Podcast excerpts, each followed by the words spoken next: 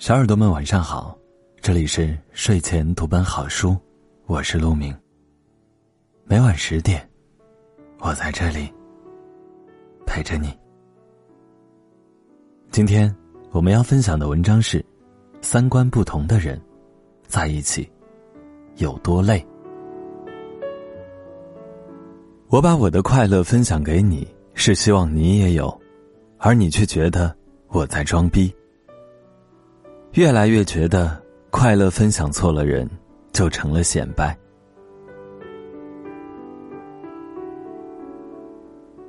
你运动两个小时，浑身舒畅，想着下次叫上谁谁谁一起，结果他们说你不过是在健身房浪费钱，身材还不是那样。你用辛苦工作攒下的钱出国度假，看到外面精彩的世界，结果他们说你是土豪任性。花钱找罪受。你看了一本好书，一时激动，恨不得推荐给身边所有的人，结果他们说你装什么文艺，就你有文化。快乐是藏不住的，可是攀比、妒忌，让原本的心情变了味道。就像精心做好了饭菜，却没有爱吃的人品尝。放久了，凉了，它的味道都不对了。让我们沮丧的不是不快乐，而是快乐的时候发现没有人能分享。真希望你笑的时候，旁边坐着的是一个能和你一起笑的人。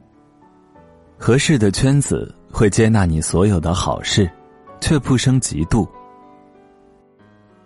在真正的朋友面前，他从不会认为你显摆，只会由衷的为你高兴。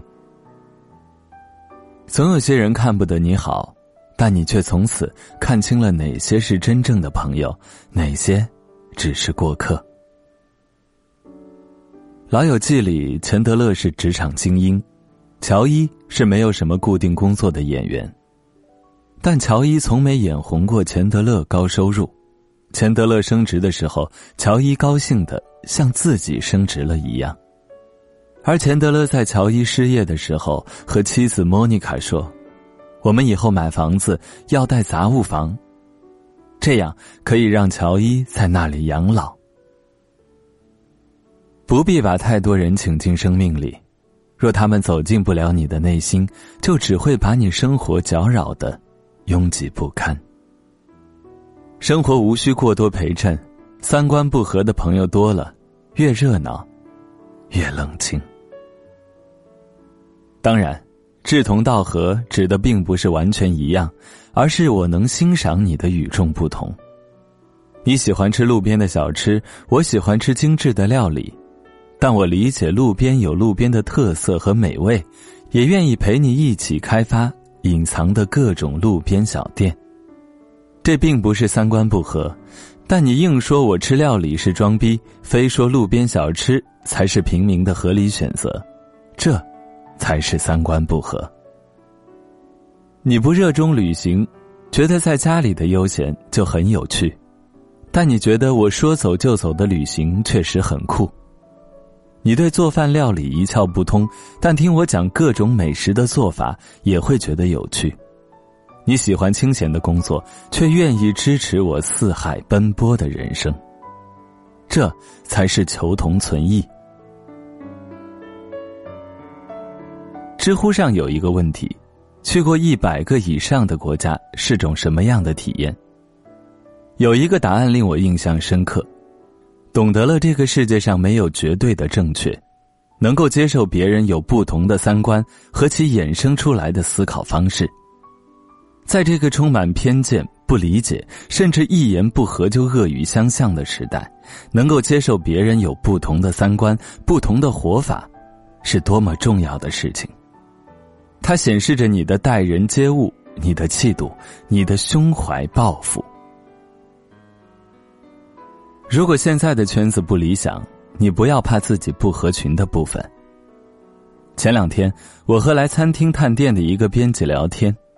他说有一次，他采访到一个很欣赏的店主，深夜才写完稿，心情还是很激动，迫不及待的跟一个朋友打电话，对方听了几句，却回应道：“你工作太辛苦了吧，还要熬到这么晚，给加班费吗？